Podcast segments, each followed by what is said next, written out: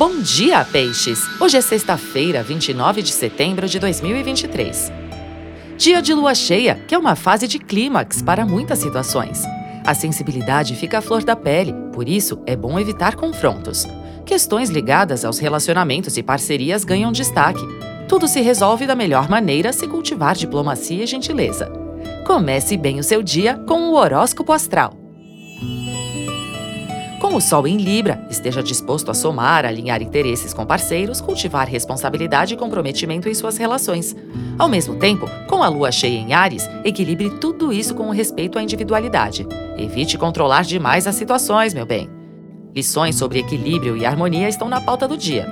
Vênus desafia Urano e é importante observar a carência, evitar atitudes ou gastos imprudentes.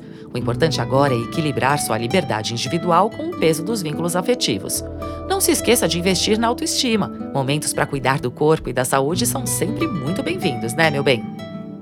Horóscopo Astral é um podcast diário. Voz Mariana Valentini, previsões Marcelo Dalla. Siga para fazer parte da sua rotina matinal.